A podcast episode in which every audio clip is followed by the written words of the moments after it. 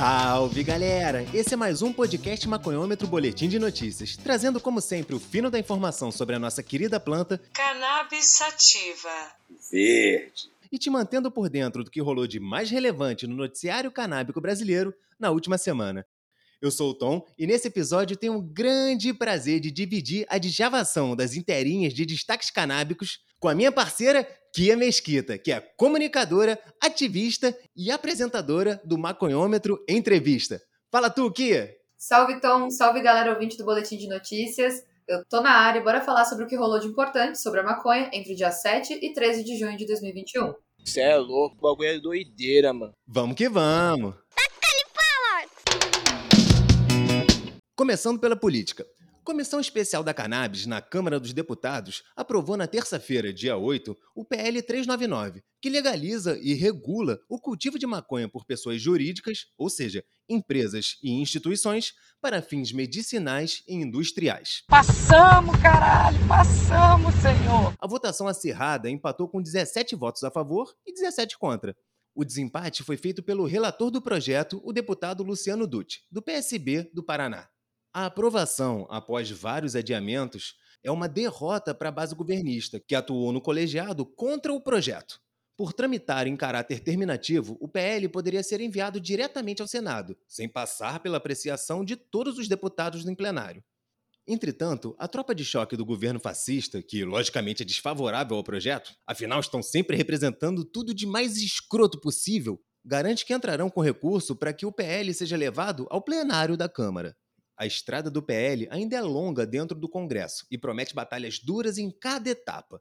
Se aprovado no plenário da Câmara e depois também no Senado, é certo de ser vetado pelo geno... pelo, desculpa, gente, presidente.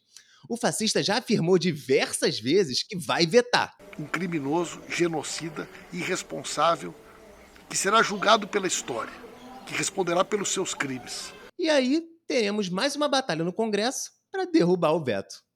Para a FACT, a Federação das Associações de Cannabis Terapêutica, a possibilidade de se ter no Brasil um marco legal para referenciar o plantio, a colheita, a produção e a disponibilização dos derivados medicinais da cannabis para quem precisar tratar-se, representa um avanço na efetivação do direito à saúde dos milhares de pacientes brasileiros e brasileiras que precisam do remédio da cannabis para proteger suas vidas e aliviar seu sofrimento.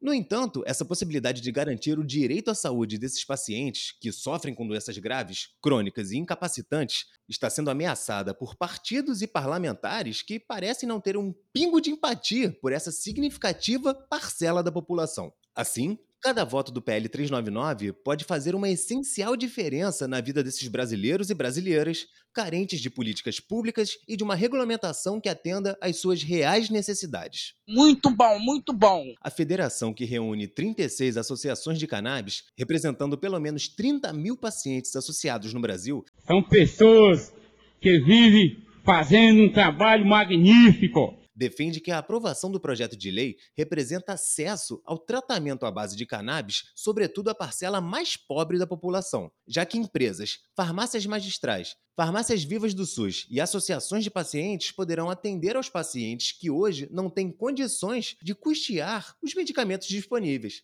Acerta a indignação. No dia da aprovação, Bolsonaro foi provocado pelo gado, que se reúne no cercadinho, para falar contra o projeto de lei e respondeu que existe canabidiol sintético e que não é preciso plantar maconha em casa para ter acesso. Tô falando merda, né, irmão? Repetindo o mesmo erro toda hora! Toda hora! Porra! Para de ser burro! E ainda soltou que se o PT voltar ao governo, vai plantar maconha nos Jardins da Alvorada. É o quê? Quem dera, Bozo, quem dera. Pena que é só mais uma mentira tosca e ridícula que sai da tua boca, né? Mas a dica é boa, hein, PT? Que viagem é essa, velho? No campo da justiça, um tenente de carreira da aeronáutica foi declarado indigno após uma decisão do Supremo Tribunal Militar.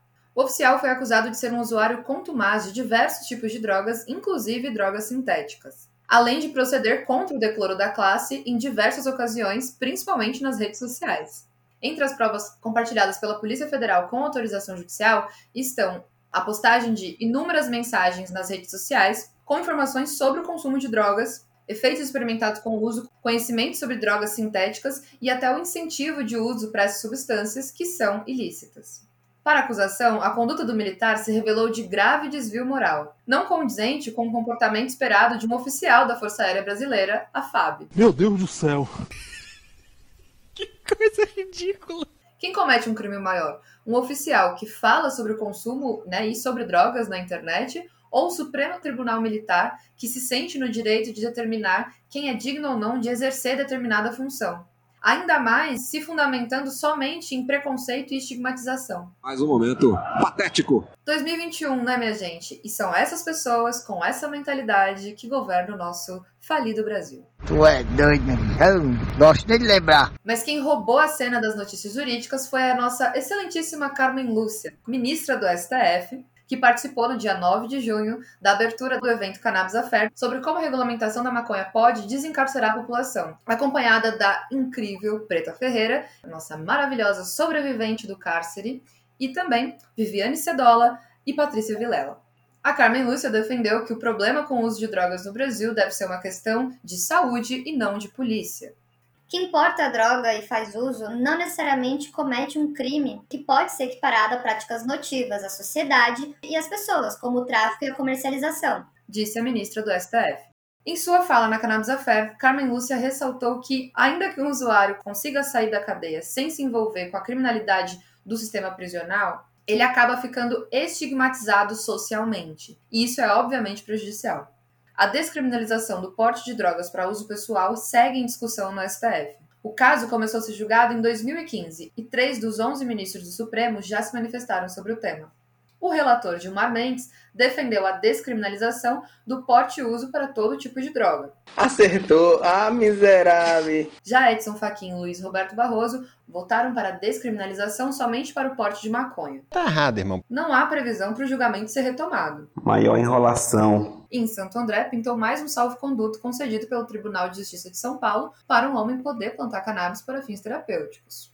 O juiz destacou na decisão que a própria lei de drogas não veda o uso de entorpecentes para fins terapêuticos e medicinais, pois seria contrário ao direito fundamental à saúde e à vida. Mais um para conta.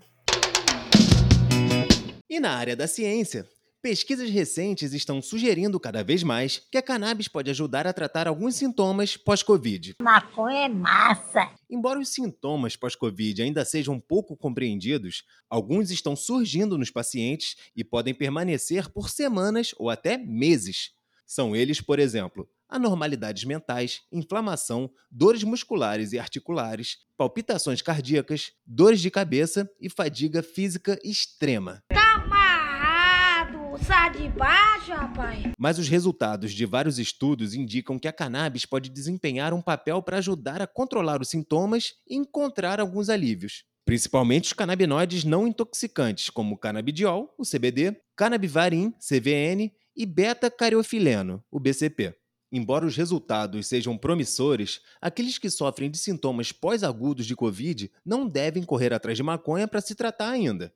A pesquisa da Covid está no início e, portanto, mais estudos serão necessários para avaliar a eficácia dos canabinoides como parte de uma estratégia de tratamento. Nos Estados Unidos, a Liga Nacional de Futebol Americano, a NFL, e o Sindicato dos Jogadores da Liga anunciaram o lançamento de um fundo de um milhão de dólares para financiar estudos relacionados a formas alternativas aos analgésicos derivados de opioides, com foco principal no uso de maconha. Um milhão de dólares é tipo o salário de um cara, né, da, da NFL. Esse fundo financiará até cinco pesquisas, que serão anunciadas até o final de novembro. Com o avanço da liberação nos Estados Unidos, cresce o número de jogadores que querem usar a maconha de forma medicinal. Você tá ligado que existem três possibilidades de acesso à medicina canabinoide de forma legal aqui no Brasil, né? Via importação de produtos estrangeiros, via aquisição em farmácia dos produtos de cannabis com venda autorizada no país e via associações de pacientes autorizadas a produzir remédios à base da planta. De qualquer forma, o primeiro passo a ser dado para ter acesso a tratamentos com cannabis é realizar uma consulta com um médico que prescreva. A Gravital é uma clínica médica que fornece a seus pacientes a oportunidade de tratamento terapêutico com produtos à base de cannabis para diversas condições clínicas. Fundada em 2019 no Rio de Janeiro, a clínica é especializada em medicina canabinoide, contando com um quadro de médicos canabinologistas certificados internacionalmente e oriundos de diversas especialidades. Atendendo pessoas de todas as idades, a Gravital já atendeu mais de mil pacientes em todo o Brasil, tratando pessoas com ansiedade, insônia, depressão, enxaquecas, dores crônicas, doenças autoimunes e degenerativas, entre outras condições clínicas em que a cannabis pode trazer alívio e diversos benefícios. A Clínica Gravital atende em todo o Brasil por teleconsulta e presencialmente em cinco estados, mais especificamente nas cidades do Rio de Janeiro, Curitiba, Porto Alegre, São Paulo e Itajaí. Quer saber mais? Acesse clinicagravital.com.br e agende uma consulta. Agora bora pro mercado. Uma agência de publicidade britânica aproveitou o interesse crescente pela cannabis e seus muitos usos terapêuticos para lançar a primeira campanha publicitária no Reino Unido focada na cannabis. A agência montou uma campanha muito discreta que indiretamente aborda a importância da maconha na saúde humana através da menção explícita do sistema endocannabinoide. Os cartazes da campanha são desenhados em cinza com fragmentos da fotografia de uma boneca humana com alguns arranhões e separados por membros. Mas a parte importante na qual a campanha tem foco é a legenda. Se você está lendo isso, você tem um sistema endocannabinoide. Em um texto menor, o pôster convida o leitor a conhecer mais detalhes sobre o sistema endocannabinoide visitando um site informativo, que possui o mesmo pôster e um pequeno texto sobre a importância do sistema endocannabinoide para a regulação de diversas funções do organismo humano.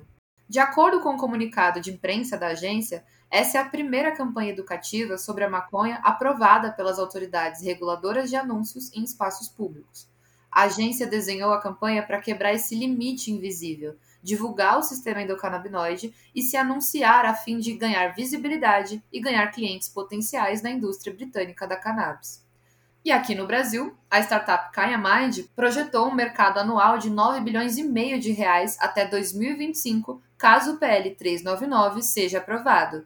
Segundo a Maria Eugênia Riscala, diretora da startup, o prazo se dá pelo período de maturação e evolução do novo marco legal, tendo como base o tempo que diversos países demoraram até ter um arcabouço legal mais estável, que propicia a realização de negócios. Por ser um mercado que não existe formalmente, o estudo deixou de lado a estrutura atual, 100% dependente de produtos importados.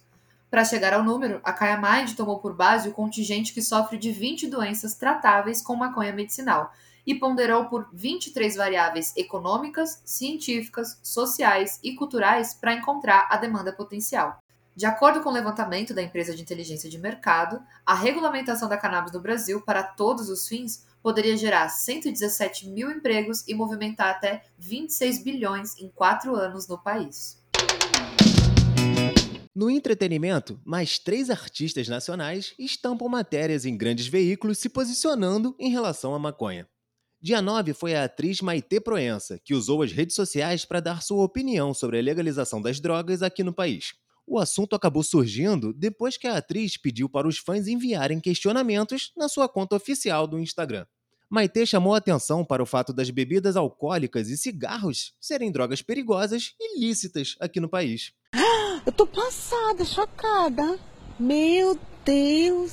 As piores drogas já são legalizadas, porque as pessoas tomam quatro caipirinhas, colocam as crianças atrás no carro e saem por aí. Cigarro mata, todo mundo sabe, explicou a atriz.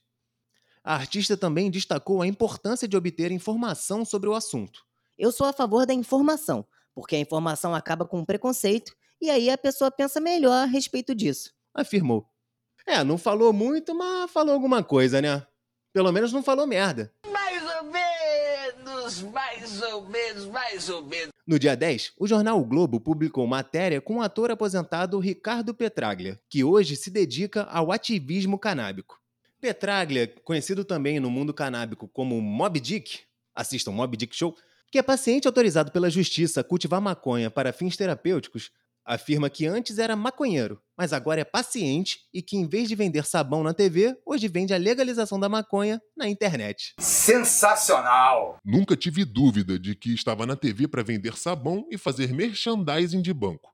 Agora não vendo mais sabão, vendo maconha. Sou um militante da legalização. Acho que deve ser direito de todo mundo fazer uso do que quiser desde que não afete a saúde e as vidas das outras pessoas.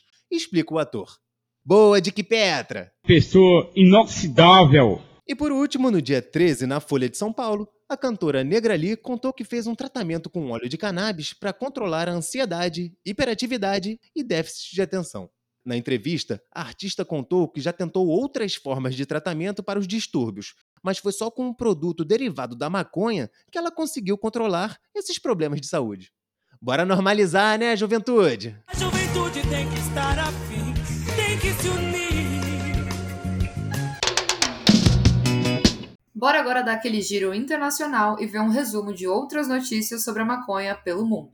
Na Jamaica, o Museu do Bob Marley passará a vender maconha até o final do ano. Me dê, babá! De acordo com as informações obtidas exclusivamente antes de um anúncio oficial, a família Marley e a Docklight Brands abrirão um dispensário da marca Marley Natural na antiga casa e estúdio de gravação de Bob Marley. A linha de produtos Marley Natural, incluindo produtos com THC e CBD, bem como acessórios, será vendida lá, no estúdio de gravação do Bob Marley. De acordo com a lei jamaicana, tanto residentes quanto turistas podem usar a cannabis para fins terapêuticos. Os visitantes precisarão obter um atestado médico para poderem adquirir cannabis legalmente. Na República Tcheca, a Câmara Baixa do Parlamento aprovou um projeto de lei de emendas às leis antidrogas do país para permitir o cultivo e a prescrição de cannabis medicinal. A Prohibition Partners, empresa de acompanhamento e análise do mercado canábico, relata que, embora ainda precise ser aceito pelo Senado e pelo presidente, os ativistas esperam que o projeto seja aprovado. Tal aprovação desencadearia o lançamento de uma indústria tcheca de cannabis medicinal. Apoiadores disseram que a aprovação parlamentar do PL é um marco importante para os pacientes e defensores da cannabis medicinal no país. Olha que bacana! Na Escócia, após a abertura da primeira clínica legal de cannabis para fins medicinais do país, os pacientes estão finalmente recebendo suas primeiras prescrições de produtos à base da planta. A Safari Medical Clinics inaugurou na cidade central de Stirling em março deste ano, após receber a aprovação dos reguladores. Em seus primeiros dias de abertura, a clínica recebeu centenas de solicitações de pacientes com uma ampla gama de condições elegíveis. Agora, as prescrições legais de cannabis medicinal estão finalmente sendo concluídas no país, mais de dois anos e meio depois que o Reino Unido legalizou a planta para uso medicinal. Olha que legal! No Canadá, as lojas de cannabis de Ontário voltaram a atender seus consumidores presencialmente. Com as vacinações contra a Covid-19 aumentando, a província canadense deu início a seu plano de reabertura, permitindo que atividades não essenciais, como o varejo de maconha para uso adulto, voltem a funcionar com capacidade restrita, com apenas 15% da capacidade de clientes. Toronto, que abriga mais lojas de cannabis do que qualquer outra cidade em Ontário, experimentou um aumento constante nas vendas desde o início de 2020, apesar de forçar os varejistas não essenciais a fecharem suas portas durante parte do ano.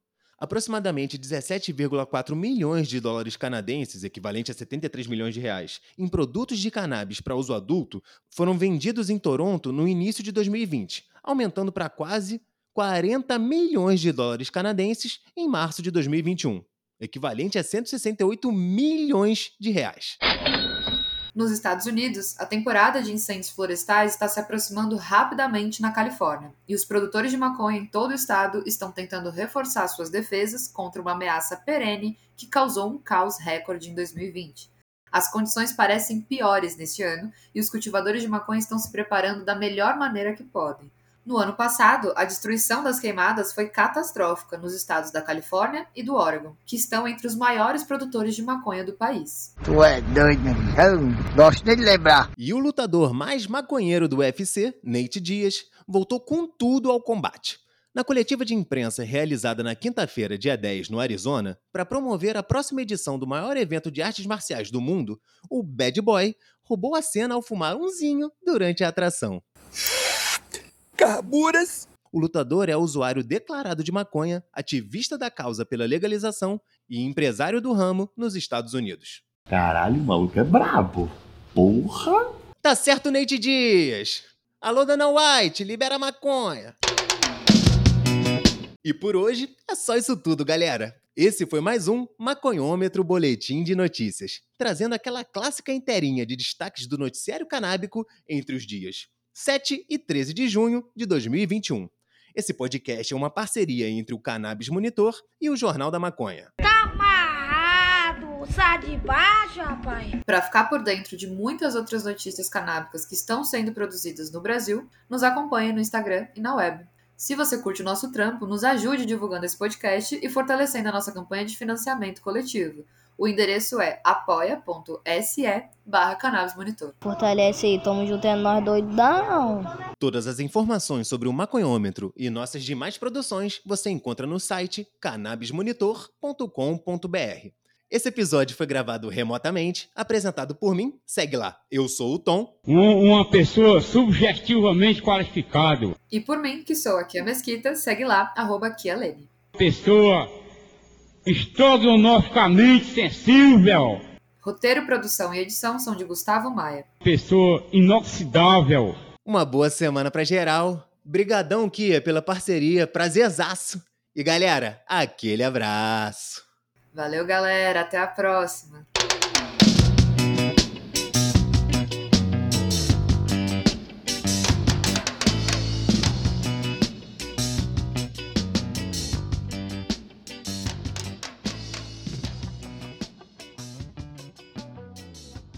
Fora Bolsonaro!